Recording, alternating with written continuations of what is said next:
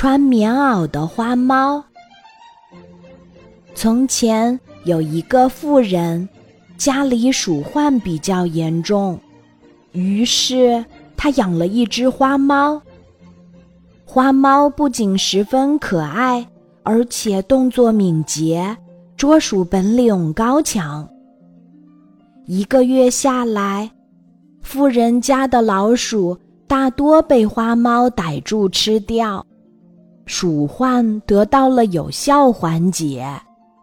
富人感到非常高兴，对花猫宠爱备至。眼看冬天来临。他担心花猫受冻，于是亲自为它穿上了特制的棉袄和鞋子。经过打扮的花猫看上去更加可爱。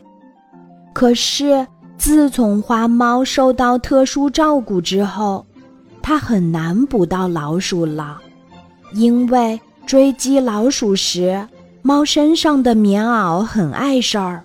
常常被尖物勾住，而且穿上鞋子之后奔跑起来很不利索，尤其是猫爪被包在鞋子里，就不能发挥攀爬的功能。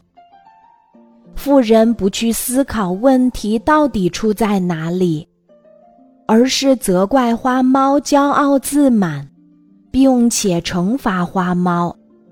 花猫忍无可忍，只好悄悄地溜走了。